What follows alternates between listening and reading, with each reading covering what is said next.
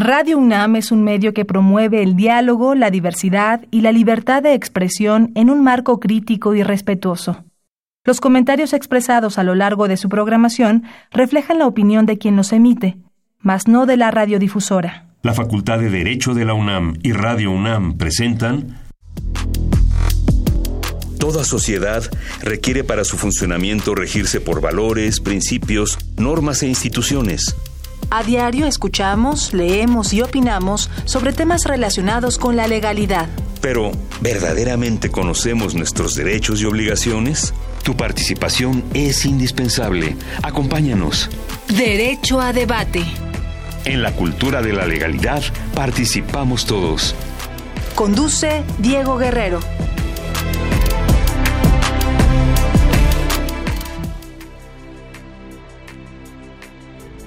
Hola, ¿qué tal? Muy buenas tardes. Tengan todas y todos ustedes bienvenidos a Derecho a Debate en la cultura de la legalidad.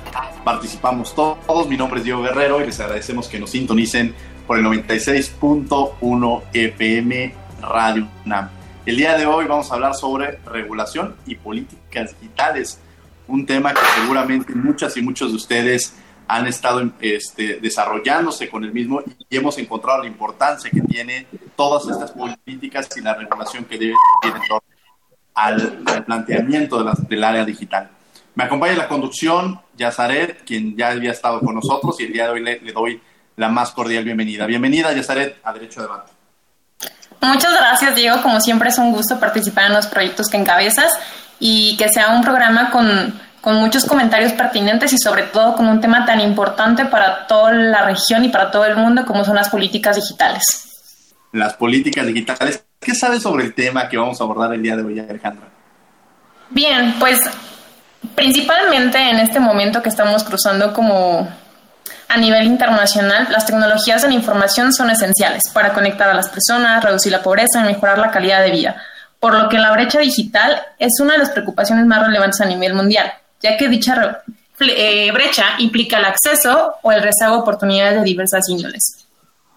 Por lo que resulta necesario que el enfoque tradicional con el que hemos estado regulando, se ha venido regulando todo el tema digital, cambia a un modelo multidimensional, en el cual se potencializa el despliegue de inversiones, la generación de innovación y competencia y la inclusión y acceso a servicios digitales, sin contemplar mecanismos de transparencia y acceso a la información. Pues el, sistema, el ecosistema digital y toda la transformación tecnológica ha implicado muchísimos retos para el gobierno, para crear políticas públicas eficientes y sobre todo para atender temas como lo son privacidad, protección de datos personales y también protección a los derechos del consumidor. Bueno, pues son varios los conceptos, varios los temas que, que seguramente abordaremos el día de hoy, pero antes vamos a escuchar las voces universitarias lo que conoce nuestra comunidad sobre el tema que vamos a abordar el día de hoy. Y regresamos a los micrófonos de Radio UNAM aquí en el 96. Las voces universitarias. No se vayan.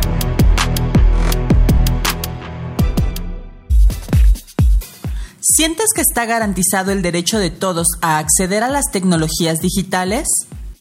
Pues yo creo que no, porque México sigue siendo un país donde hay muchas comunidades que ni siquiera tienen agua potable ni luz. Entonces, si no tienen los servicios básicos, ¿cómo van a tener eh, eh, tecnología para seguir con sus clases, por ejemplo, en esta época? No, en México no están garantizados esos conocidos como derechos humanos de cuarta generación. Este falta muchísimo para poder llegar a ellos. Hay muchas barreras que, que, falta por superar. Eh, la verdad, no, esto debido a que hay muchos lugares en la República donde pues la gente no tiene dinero para acceder a esa clase de tecnologías y en dado caso que lo tuvieran, esas mismas zonas pues no se puede, eh, la tecnología no puede llegar hasta allá. Síguenos en Instagram, Facebook y Twitter como Derecho a Debate.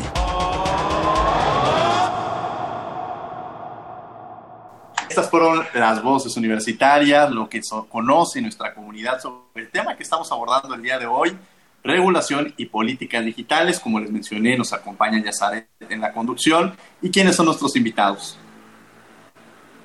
Yazaret. Sí, nuestros invitados son eh, Ay, perdón. El licenciado Jorge Fernando Negrete Pacheco, presidente y socio fundador de Digital Policy and Law Group, y el maestro Héctor María Huisi, socio de Pinedo Huisi y asociados abogados consultores.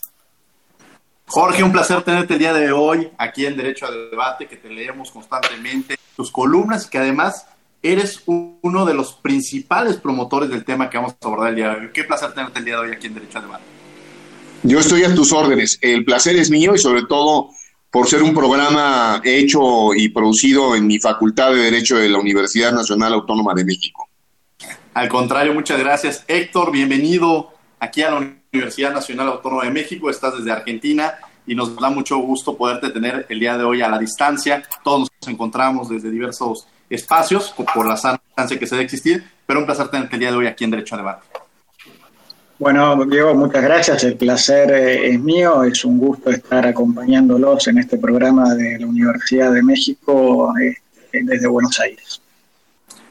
Héctor, me gustaría iniciar contigo en esta parte de los desafíos de, la era que ha traído la era digital. Pero empecemos hablando de qué es esto de las eras digitales y estas, este, cómo la podríamos entender cuáles son esos desafíos que traería consigo. A ver, como, como planteaban en la introducción, eh, eh, esto ha traído una serie de cambios muy importantes hasta el punto de que algunos hablan de la economía digital, en Europa existen los, los ministerios de la economía digital inclusive, Básicamente es un proceso de transformación muy grande que supone, en primer lugar, este, hacer posibles, eh, económicamente rentables, un montón de, cosas que antes no, no, se podían hacer.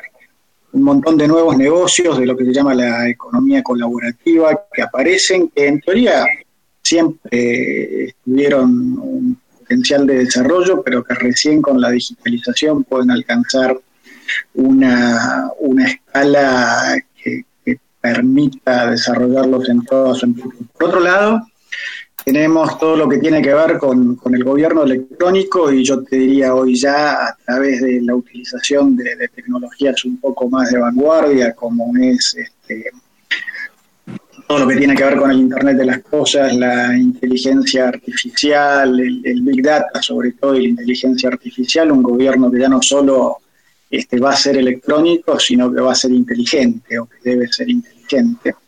Y finalmente, obviamente, todo lo que tiene que ver, o mejor dicho, con dos presupuestos que tienen que ver para que todo esto se tenga que desarrollar con plenitud, y creo que sobre eso algo vamos a hablar más adelante, que tiene que ver, por un lado, con un sustrato eh, técnico de infraestructura, que es todo aquello que tiene que ver con la conectividad. No, no hay posibilidad de desarrollo de la economía digital sin una red robusta, eficiente y con 100% de cobertura.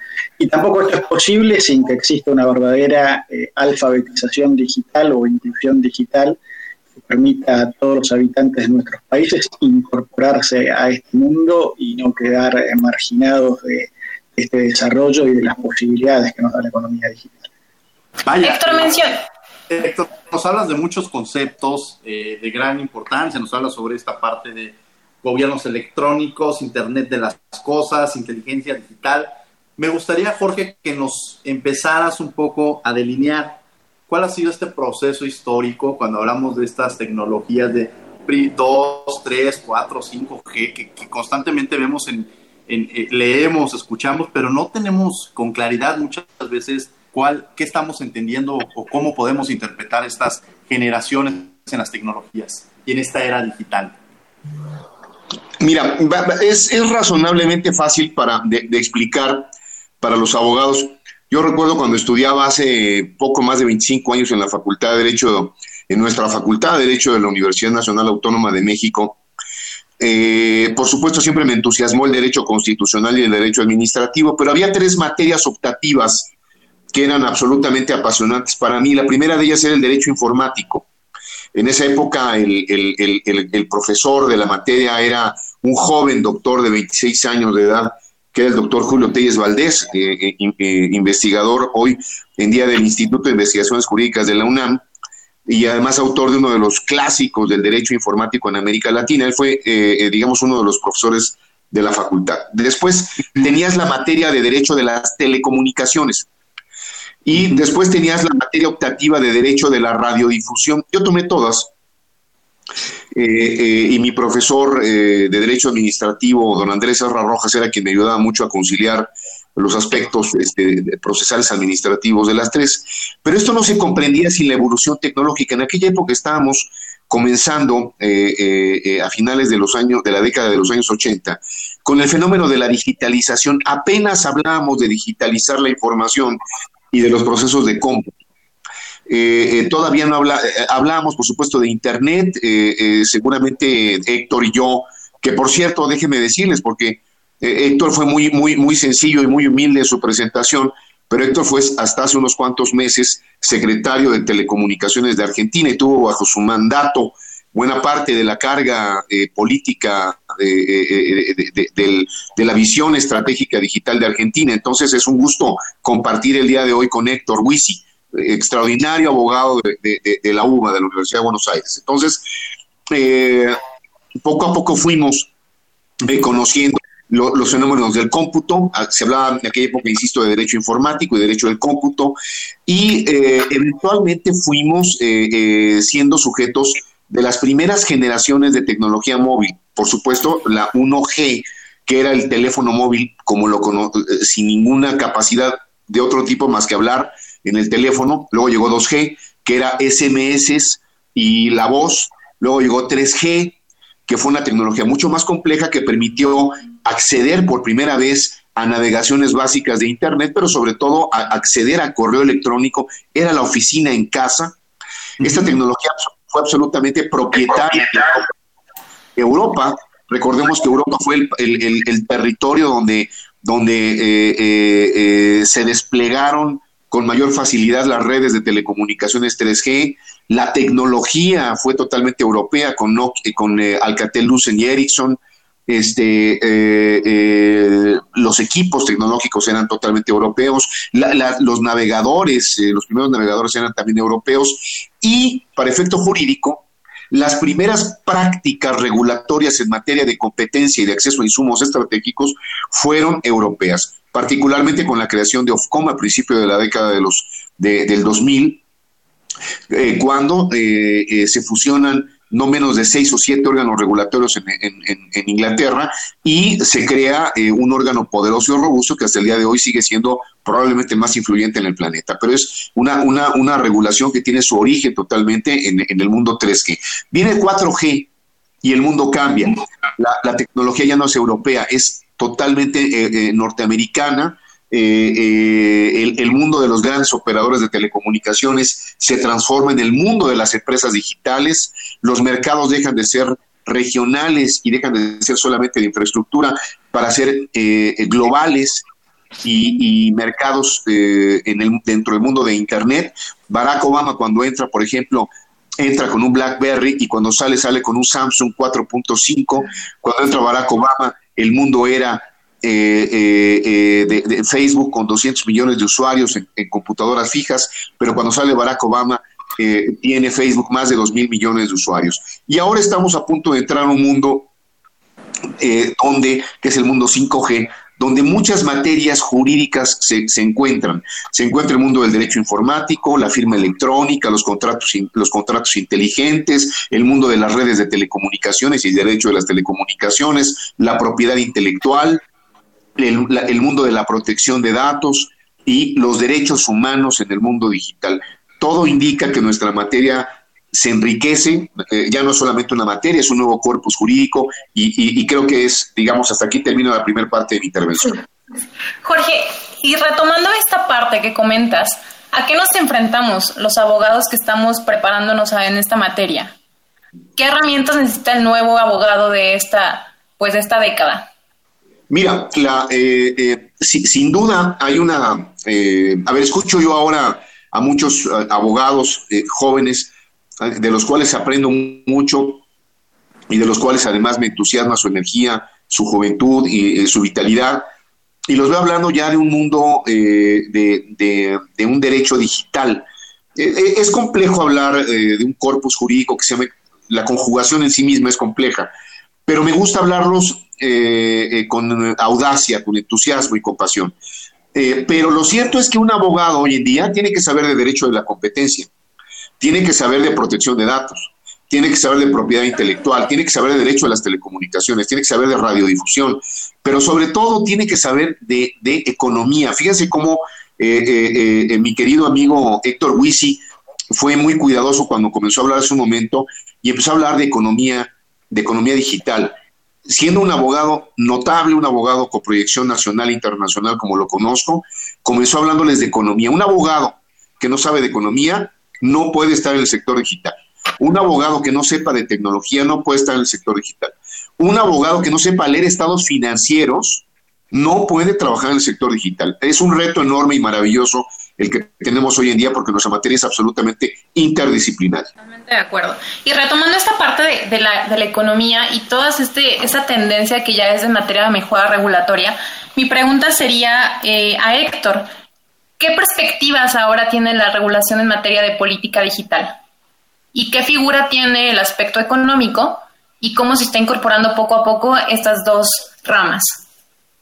Bueno, a ver, em, a mí me, eh, primero quiero agradecerle la referencia que hizo a mi persona, a mi amigo Jorge, este, y, y, decir, me da pie también lo que él venía diciendo para contestarte un poco la pregunta, porque yo creo que eh, más allá de, a veces los detalles y las evoluciones a cada momento de la tecnología, las normas, este, creo que lo que hay que tener siempre presente son a veces las cuestiones un poco, un poco más generales. Yo te diría, uno puede encontrar a lo largo del tiempo que el, eje de la atención se ha desplazado a veces eh, de las redes a las aplicaciones, de las aplicaciones a la privacidad. Pero cuando uno escarba un poquito más de fondo, y ahí es muy importante lo que planteaba Jorge, la necesidad de conocer de cuestiones económicas y de cuestiones de defensa de la competencia. Cuando uno eh, bucea un poco más, más allá de lo que es la primer capa, este, encontramos que los problemas siempre se, se, concentran en torno de lo que a veces en economía se llaman los cuellos de botella, eh, las facilidades esenciales cuando hablábamos de red. Este, hoy en día yo diría que los problemas eh, o el debate gira en torno de lo mismo. Hoy, hoy hay una discusión importante, la estamos viendo en Estados Unidos, acerca del poder de mercado que tienen ciertas plataformas. En el pasado, todos los que estamos en este sector alguna vez estudiamos la división de, del gigante AT&T. Eh, Europa eh, tiene una política, ya lleva varios pasos antimonopolio contra algunas de estas compañías. Entonces, yo te diría que el eje de la discusión siempre termina estando en torno de este, la competencia, este, la posición significativa en el mercado, el eventual abuso de la posición significativa en el mercado. Un día eso puede estar concentrado en la red, el otro día puede estar eso concentrado en una plataforma intermediaria, pero, pero siempre el problema está en torno de lo mismo. Y un problema que también está asociado esto, que ya no tiene que ver en todo caso estrictamente con la economía, sino con el tema de derechos humanos o derechos personalísimos, pero que también se conecta en algún, en, algún punto con, la economía y la dominancia, que es la, entrega, la manipulación y el procesamiento de datos y, consecuentemente, el anverso de esto, que es la privacidad y el derecho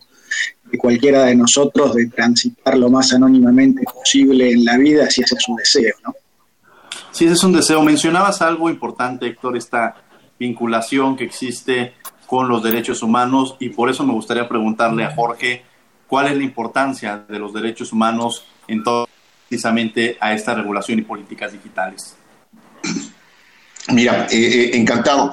Fíjate que lo, bonito de hablar de la, de la, materia digital es que eh, yo, yo, solamente encuentro una analogía en el mundo del conocimiento con la materia digital, que es el mundo de la cultura. hay, hay, hay, áreas de la cultura donde tú te encuentras que un producto cultural tiene lo que le llaman los antropólogos el don de lenguas. Y el don de lenguas es esta capacidad para poder hablar en muchas dimensiones con enorme pasión de un mismo producto, es decir, es increíble cómo un producto cultural de repente puede tener lecturas económicas, jurídicas, políticas, sociológicas, históricas. Y lo mismo nos pasa, nos pasa con, la materia, con la materia digital. Y, cuando hablamos de la materia de derechos humanos, nos sucede exactamente lo mismo. Eh, quien está conectado a un dispositivo móvil y tiene una conexión a Internet, o más bien, quien tiene una conexión a Internet, puede ejercer su libertad de expresión. Quien está conectado a una conexión de Internet puede ejercer su derecho de acceso a la información pública.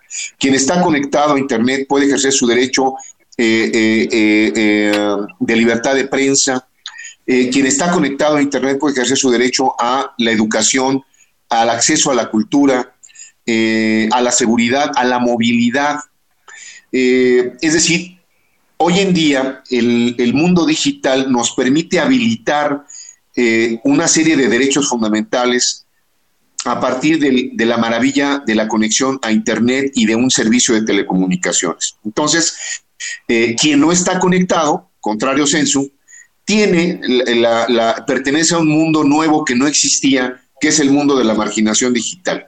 Eh, eh, hay una, serie de nuevos ciudadanos que, tienen, que son marginados, igual que en el mundo analógico, con eh, considerados parte del mundo de la marginación digital, porque no pueden ejercer esos derechos fundamentales hoy en día. Por eso es que las decisiones de política pública y en materia regulatoria, que son totalmente distintas, tienen que tener un elemento atrás del, del policy maker o del regulador, que es que independientemente de pensar en materia de competencia, de pensar en materia de acceso a insumos esenciales y estratégicos, eh, tiene, que, tiene que empezar a medir la política pública y la política regulatoria también ahora eh, en su impacto en, la, eficacia de, la protección de los derechos fundamentales. Una mala regulación puede cancelar derechos fundamentales en un país.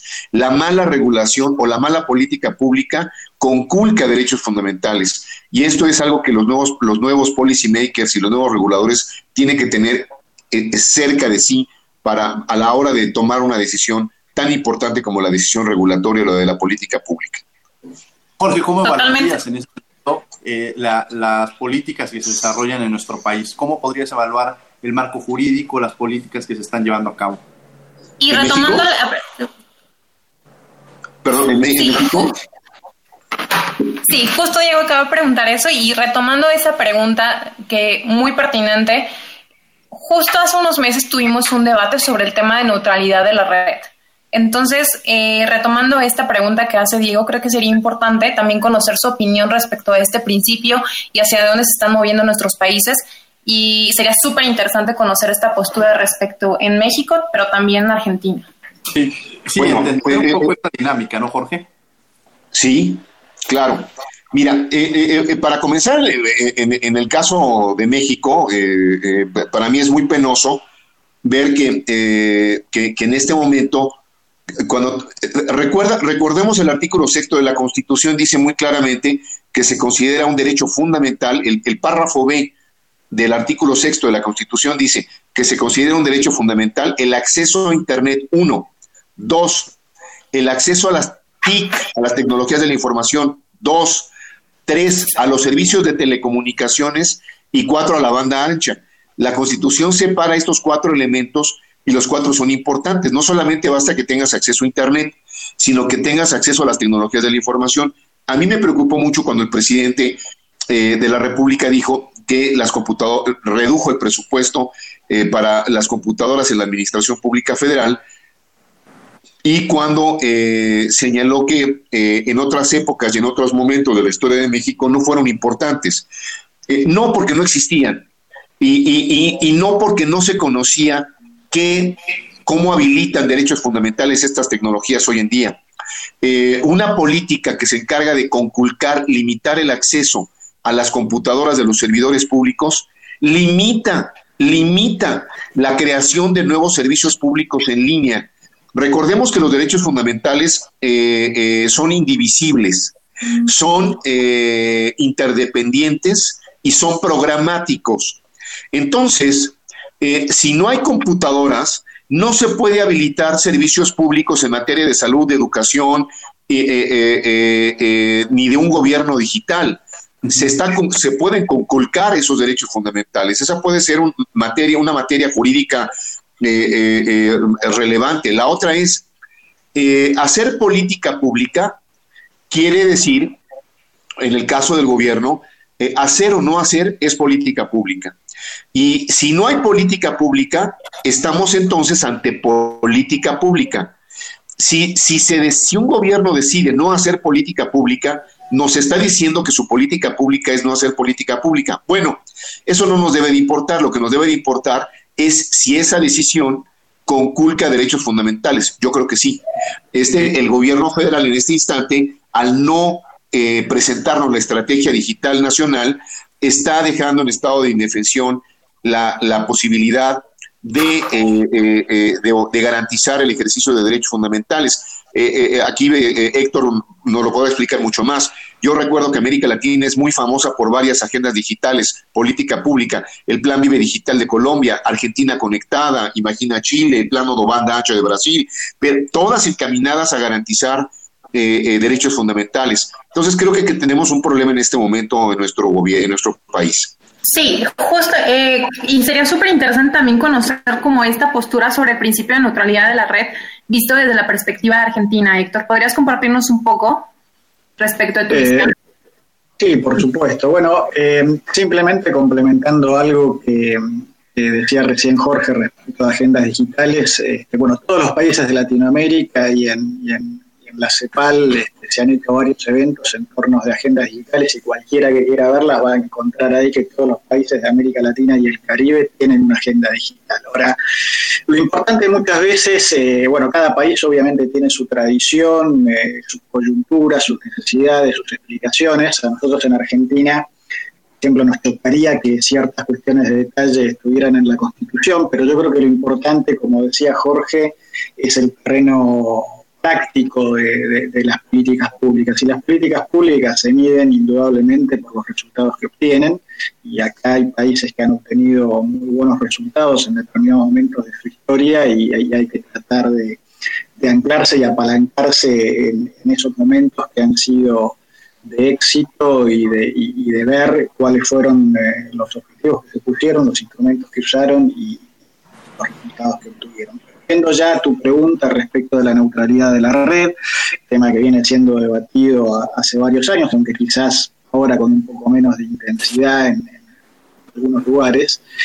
Acá en la Argentina tenemos asegurado normativamente la neutralidad de la red, entendida como que los, los de conectividad no pueden este, entorpecer, obstaculizar o de alguna manera privilegiar indebidamente la información o el tráfico que, fluye por la red, que es el principio general. Por supuesto que después a partir de esto se, abren una serie de discusiones sobre, por ejemplo, si el cero rating es una política que de alguna manera violenta el principio de neutralidad de la red o no. Y lo cierto es que acá en la Argentina la, la política que ha existido quizás no muy deliberadamente, pero, pero de alguna manera la consecuencia práctica ha sido siempre este, admitir, existe el cero rating, todas las compañías eh, lo practican, incluso a veces privilegian algún contenido propio en ese sentido por contenidos de, competidores, lo cual podría dar lugar a, algún cuestionamiento, pero que no han existido este, o no han existido con fuerza a nivel de autoridades regulatorias. En general, yo diría, no hemos enfrentado graves problemas en la materia, han sido más especulaciones, si se quiere, de tipo teórico que de otra especie. Yo creo que tampoco se puede llevar eh, al extremo, como lo han llevado en, en, algunos otros lugares del mundo, este tema de la neutralidad de la red, creo que hay que buscar como siempre equilibrios. Creo que lo importante es ver en esto que yo decía antes, de dónde están los cuellos de botella, dónde pueden estar las posiciones de uso de mercado, es, en quién está decidiendo esto. Para el sector industrial, por ejemplo, pensando algo a futuro, y bueno, podría ser eh, muy interesante que determinado tipo de tráfico para determinada industria eh, pueda estar desinterés del, contratante del servicio privilegiado por sobre otro tipo de tráfico. Eh, si llevamos la neutralidad de la red al extremo, esto debería prohibirse y creo que nos terminaría trayendo más problemas que soluciones. Yo creo que hay que verlo en su justa dimensión, hay que entenderlo como que tráfico del mismo tipo, de la misma característica, no debe ser privilegiado por encima de otro. Bueno, si yo voy a hacer, este, por ejemplo, lo que es video, debe tener el mismo tratamiento que lo que es video.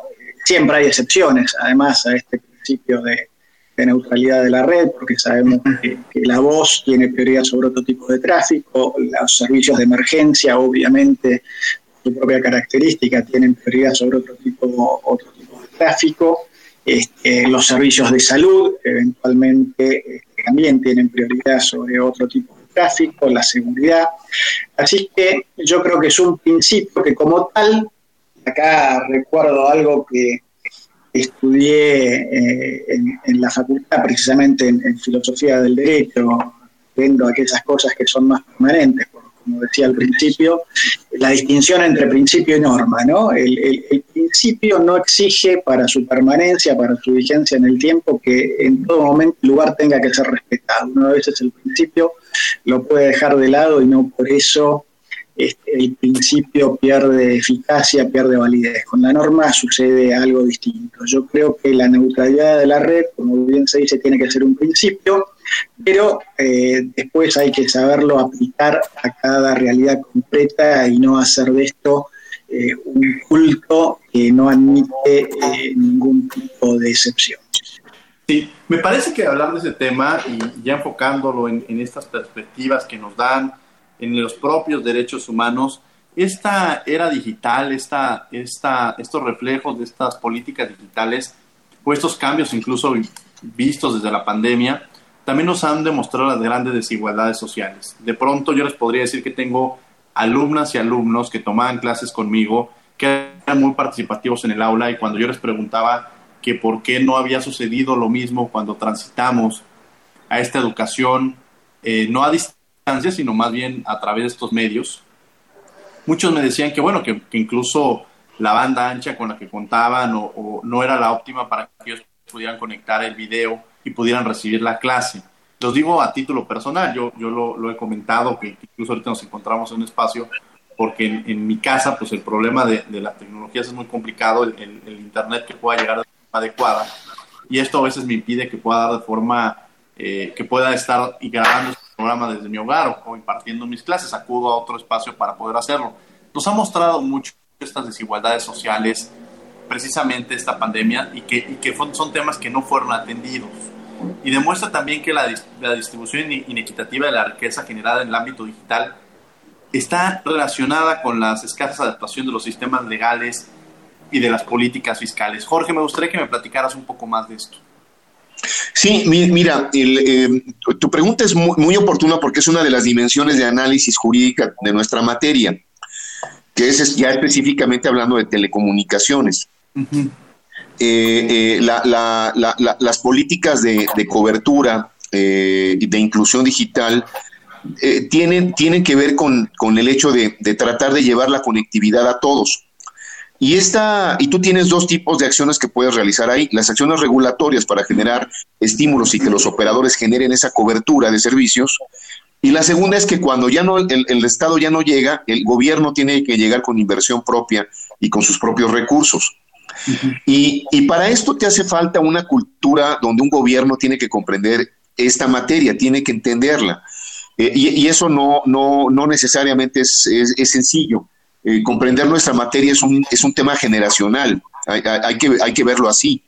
Eh, cuando uno escucha a Trump, el presidente de los Estados Unidos, pues uno escucha a un presidente que le encantan los carros, que le encanta el petróleo, el acero, que le encanta la, economía como él la conoció. Él nació en Nueva York, donde había mucho cemento, muchos edificios.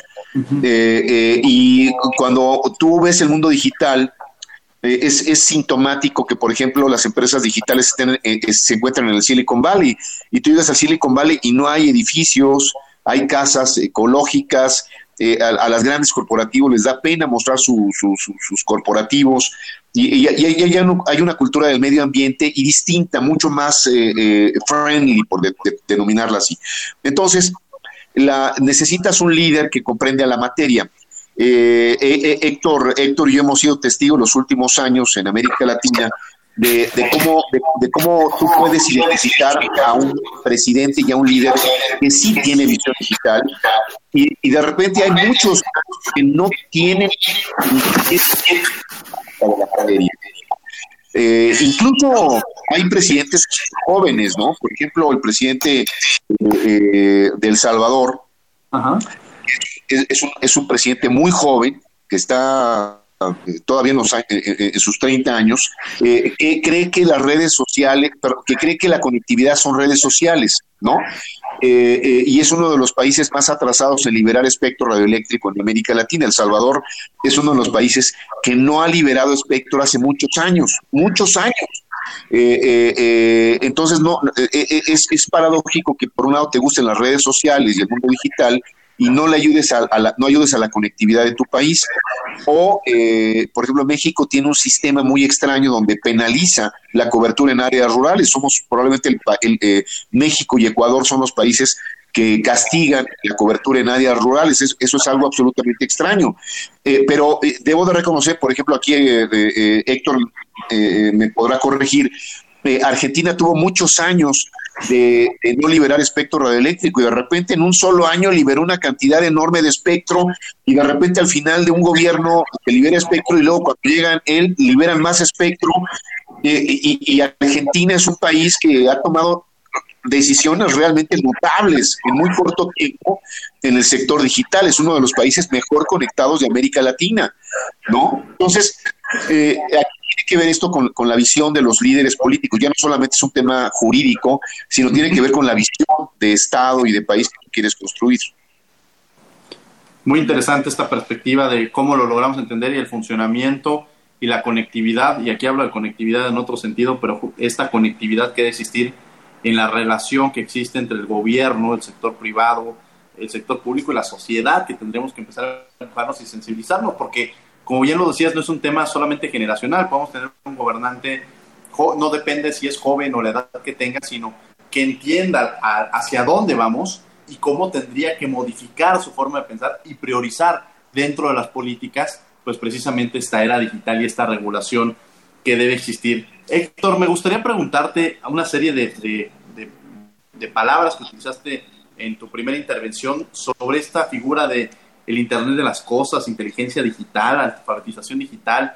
Son varios conceptos de los cuales a mí me gustaría que a quienes nos están escuchando pudieran hablar o entender un poco. Me, enfocaría esta palabra que hemos visto constantemente quizá en la, en la ficción, en las políticas de ficción y que de pronto empezamos a entenderla en nuestra realidad. Inteligencia digital. ¿Qué es esto y qué es esto Internet de las Cosas?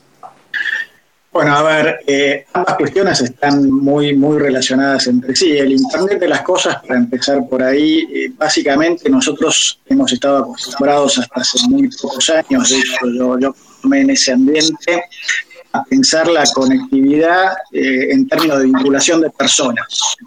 El teléfono era para hablar con, otra persona, básicamente así era cuando era el teléfono fijo, cuando fue el teléfono móvil, los datos o el video era siempre para mandárselo a otra persona. Hace ya muchos años eh, este, no solo se conectan personas, sino que se conectan objetos. Y digo objetos en un sentido muy amplio porque eh, lo podemos utilizar para conectar específicamente máquinas, para monitorear eh, seres vivos, como se hace en la Argentina, en algunos lugares ya, con, rodeos de ganado que están permanentemente monitoreados este, a través de, frecuencias, enviando datos sobre cómo se está alimentando el animal, si la vaca está por parir o no, en qué lugar del campo está, etcétera, recolectando información que antes eh, no se tenía, entonces este, no se podía planificar mejor adecuadamente la, producción o que exigía un montón de horas hombre para tenerla. Para ir un ejemplo quizás más cotidiano y que se ve todavía en algunos lugares es la, medición de servicios públicos. Bueno, iba una persona con un lector de medición, tomaba nota, miraba, eso después se descargaba un sistema de facturación y se facturaba. Hoy eh, ya se hace en muchos lugares del mundo a través de procesos totalmente automatizados que mandan la información a través de Internet. Ya el medidor eh, tiene incorporada tecnología para hacer esa lectura y enviarla al centro de facturación. Bueno, ese es el, Internet de las cosas, explicado con, algún ejemplo práctico, puedo dar muchos más, para, para el sistema de transporte, para la recolección de basura, para hacer un uso más eficiente de la luminosidad, en fin, en el ámbito de las ciudades, también todo lo que se dan llamar ciudades inteligentes, básicamente, que es? Es conectar eh, diversos elementos que hacen a la prestación de servicios en la ciudad, Internet, para poder hacer un uso mucho más eficiente de esos recursos. ¿Y qué es la, inteligencia artificial? Básicamente es, eh, con toda esa información, la capacidad de procesarla. No solo tenemos que tener datos, que los datos solos, si bien son un insumo importante que hay que recolectar, no nos sirven si después no sabemos qué hacer con esos datos. Yo puedo tener este, determinadas mediciones, eh, de, por ejemplo en la Argentina, como te decía, que se usan mucho a nivel agrícola, pero tengo que saber cómo procesar esa información, cómo tener conclusiones y cómo organizar mejor mi, proceso productivo a partir de esa información. Y esto vale obviamente a todo aquello que tiene que ver con, la vida en la ciudad. Y no estoy solamente hablando de, procesos productivos, de movilidad, de planificar el tránsito, de, planificar este, el transporte público, este, de, cómo planificar servicios de emergencia, en fin, toda esta información requiere eh, tener eh, programas, computadoras, algoritmos que, la procesen y que nos están en función de eso adoptar este, decisiones de política pública eh, para mejorar la calidad de vida de todos nosotros, porque de eso se trata, y de vuelta, más allá de que estemos conectando objetos o animales, o, midiendo el cauce de un río, o la contaminación en un lago, la humedad en un suelo, siempre todo eso lo hacemos en última instancia, porque detrás de eso creemos y ese tiene que ser el sentido que le vamos a mejorar la vida eh, a la gente del lugar y a la sociedad en su conjunto. Buenísimo. Jorge. el día de hoy en la conducción. Jorge, si pudieras hacerle dos recomendaciones a los legisladores o policymakers sobre cómo utilizar o qué es lo que necesita la ciudad sobre el tratamiento masivo Big Data para atender problemas públicos, ¿cuáles serían tus recomendaciones? Mira, el, tema de las eh, ciudades inteligentes había sido hasta el día de hoy eh, una especulación. Aunque hay eh, muchas soluciones tecnológicas, la realidad es que, como lo imaginábamos, todavía no, no era posible porque nos hacía falta la tecnología. así como 3G tuvo la virtud de acercarnos al Internet y a la oficina móvil, 4G eh, tuvo la capacidad para llevarnos por el mundo, para los negocios globales. 5G eh, es la tecnología de las verticales, energía, automóviles y ciudades. Y eh, las enormes capacidades que va a tener para efectos tecnológicos, para efectos de ciudades, son complejas porque es una infraestructura que no existía. Y, perdón que no, no responda de inmediato tu pregunta, pero es que tengo que explicar esto. La infraestructura, la, infraestructura, tecnológica que trae 5G no tiene nada que ver con 4G ni con 3G. Es una tecnología muy compleja donde hay cloud, donde hay edge computing, supercómputo, Wi-Fi 6, eh, eh, hay eh, lo que acaba de explicar justamente Héctor, Internet de las Cosas, Big Data, inteligencia artificial, y hay un tratamiento multidimensional de las materias jurídicas. Por un lado, tienes tú todo el tema de, derecho informático y, de, y, de, smart contracts, que va a ser una cosa monstruosa. Tienes el tema eh, de protección de datos, que eh, ahora acabamos de firmar el, TEMEC y, me sorprende que, no haya ninguna, ninguna análisis sobre el impacto del capítulo de comercio digital eh, en las ciudades porque uno de los postulados del capítulo de comercio digital del TEMEC tiene que ver con el tráfico, el flujo transfronterizo de datos. Y el flujo transfronterizo de datos tiene que ver con su almacenamiento y con su gestión que se da, por supuesto, en cloud, pero se da también en edge computing. Y eso tiene un impacto muy importante para efecto de la gestión de datos eh, administrados por entidades públicas y, por supuesto, por privadas y, por supuesto, por entidades de tipo financiero. Pero además, entonces, el mundo en su planeación y en su visión digital va a tener que ser distinto a como era el mundo 4G, porque vas a tener que imaginar todos los servicios públicos, ¿no? Eh, ubicuos, ubicuos eh, y con conectividad total. Ahora, la parte positiva de todo esto, para que no nos asustemos, es que las ciudades son las, son las mejor conectadas del mundo digital. No estamos hablando de Oaxaca o del Potosí en Bolivia o de la región del Cauca o, del Amazonas, ¿no? Eh, estamos hablando de las zonas mejor conectadas. Las ciudades están sobre el oro eh, eh, digital y tendríamos que tener la mejor visión digital de las ciudades. No hay política digital que no comience con algo que se llama visión digital, la hoja de ruta.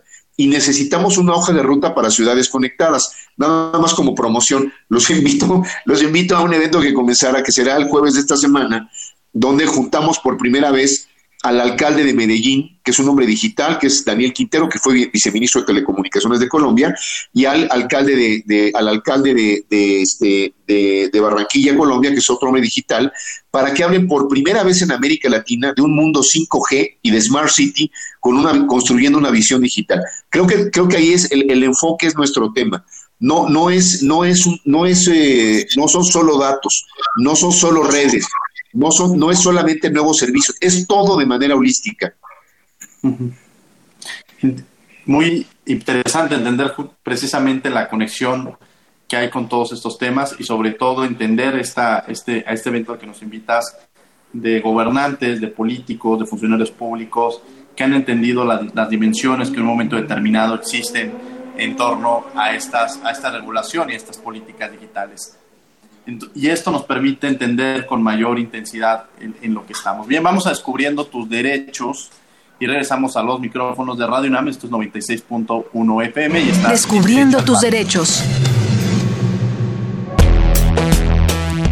La violación a los derechos humanos puede dar lugar a una reparación económica. Los derechos ilícitos o la actividad irregular del Estado pueden violar los derechos humanos de las personas. En este caso, la reparación económica puede compensar un poco del daño, pues cualquier afectación a la integridad es irreparable. Este derecho de la persona violentada puede demandarse a través de procedimientos especiales por la vía civil, cuando el responsable sea un particular, o por la vía administrativa, cuando el responsable es el Estado. En las demandas a través de estos juicios debe acreditarse que la violación generó un daño patrimonial o moral, y que solo tienen como propósito la compensación económica de las afectaciones sufridas. Escuchas Derecho a Debate. La última y nos vamos. Bien, estos fueron Descubriendo tus Derechos. Estamos de regreso aquí en Radio UNAM 96.1 FM en Derecho a Debate. Les agradecemos que nos estén sintonizando. Estamos hablando sobre regulación y políticas digitales y estamos en la última fase de este programa, en la última y nos vamos, en donde estamos este, hablando del tema que les comenté con dos destacados invitados, Jorge Fernando Negrete Pacheco y conecto María Gucci y, está como invitada Yazaret eh, Alejandra Sánchez. Y bueno, en la última y nos vamos, Jorge, empezaríamos contigo, algún tema que no hayamos abordado o en algo en lo que tú quieras profundizar. Pues mira, no, solamente que les agradezco la oportunidad de estar con, con ustedes, con la Facultad de Derecho, eh, en, la UNAM, mi alma mater, estar por la oportunidad de platicar con mi querido y admirado amigo Héctor Huisi, que es un abogado, insisto, notable, es un agente eh, referente no solo en su país, sino en América Latina, en el sector de la política y la regulación digital y eh, recomendar, sugerir a los jóvenes abogados que, escuchen eh, este programa, no solamente en México, sino en América Latina, que eh, un área de oportunidad para su desempeño profesional es, es esta. El mundo digital es, una, es una materia donde hace falta buenos abogados, donde hace falta abogados con una formación distinta, mucho más multidisciplinaria epistemológicamente más eh, diversa y eh, que puedan enfrentar los nuevos retos del universo digital, que son complejos, eh, que, son apasionantes y donde creo que pueden encontrar una materia jurídica de trabajo para una práctica profesional extraordinaria. Y que estemos atentos a lo que nos ofrece el mundo y la nueva generación tecnológica que va a desembocar pronto en América Latina, en nuestro país y en varios países más, que es la generación 5G, que es un cambio de paradigma digital sin duda alguna. Pero muchas gracias a ti y a toda tu audiencia y a la Universidad Nacional. Al contrario, muchas gracias, Jorge Fernando Negrete Pacheco. Entraríamos con Héctor María Huiz. Héctor, ¿alguna para, para cerrar el programa? Bueno, eh, me sumo yo también al agradecimiento por haber compartido estos momentos con ustedes, que fueron muy rápidos y, fluidos. La Universidad Nacional Autónoma de México es una casa de estudios de mucho prestigio en Latinoamérica y, por supuesto, también acá en la Argentina es una, referencia en la región. Mi mensaje, partiendo de algo que dijo, que dijo Jorge y aprovechando también a, los estudiantes de Derecho, ya que estamos en una casa donde se estudian leyes, seguramente eh, algunos serán abogados de firma, otros van a ser probablemente magistrados, eh, algunos quizás se dedican a la investigación y la docencia y muchos seguramente en algún momento abordarán este, la función pública y serán policy makers, como, como dijimos alguna vez acá. Y ahí recuerdo, me, asocio lo mío con el derecho administrativo. El derecho administrativo alguien lo define como el cauce jurídico de las políticas públicas. Y me parece muy importante tener presente que el, logro de, los objetivos, tener sociedades más integradas, tener sociedades más desarrolladas, tener sociedades con más igualdad, con más equidad, eh, más y mejores servicios a disposición de nuestros habitantes, es el resultado precisamente de acertadas políticas públicas. Entonces, mi recomendación para los que quieran abordar esta, esta área en algún momento de su vida es que estudien, que tengan una visión holística, una visión integradora que conozcan de economía, que conozcan de competencia, que conozcan de derecho, que conozcan de principios generales eh, del derecho, estudien los temas, que se fijen objetivos claros y que piensen si los instrumentos que han elegido para eh, plasmar esos objetivos son los adecuados y que identifiquen claramente, en todo caso, cuáles son los problemas que tenemos que resolver. Porque a veces el error no está en el instrumento elegido, sino que este es consecuencia de haber identificado eh, mal el problema que se quería resolver. Y por supuesto, siempre hay que tener en esto una gran honestidad, este, siempre hay que estar dispuesto a aprender y hay que estar sobre todo dispuesto a corregir el rumbo cuando veamos que las decisiones que estamos tomando no nos están eh, permitiendo obtener los resultados deseados. Una vez más, un placer haber estado contigo, Jorge, en esta charla, con, ustedes en la radio de la universidad. Este, y bueno, cuando anden por Argentina, este, no dejen de avisar, así nos encontramos y podemos disfrutar de un buen vino Malbec, que sé que a, Jorge le gusta, y un buen bife, que es lo que nos hace famosos en alguna, en alguna región del mundo.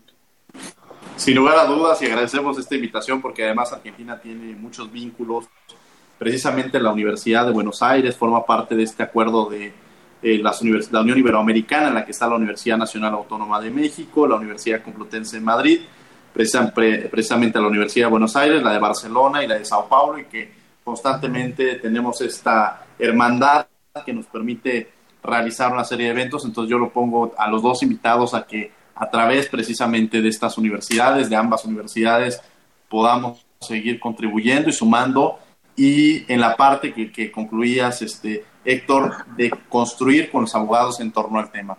Les agradezco mucho. Yazaret, nos vamos con algo con lo que quieras cerrar. Sí, eh, agradecer la participación y, y todas estas intervenciones tan pertinentes en este momento tan crucial que estamos viviendo la digitalización día con día y que ya eh, no hay marcha atrás. Entonces, simplemente agradecer y estar atentos a los cambios y a todas las decisiones y políticas públicas que pues nuestros gobiernos están haciendo y que afortunadamente pues ya hay mecanismos de participación ciudadana y de gobierno abierto, ¿no? Y aprovecharlos. Muchas gracias. gracias. por haber estado con nosotros. Un abrazo, Jorge, Jorge, muchas gracias. Yazaret, muchas gracias. Y a ustedes les agradecemos que nos sigan en el 96.1 FM a través de Radio UNAM, desde luego a la Facultad de Derecho y a Radio UNAM, coordinación y difusión de Yanis Hernández, redacción y voz de las notas Ana Salazar y en los controles técnicos y producción Paco Ángeles. No olviden que nos escuchamos de ley todos los martes. Esto fue Derecho a Debate. Por hoy concluye la discusión, pero no se pierdan el próximo tema en Derecho a Debate. En la cultura de la legalidad participamos todos.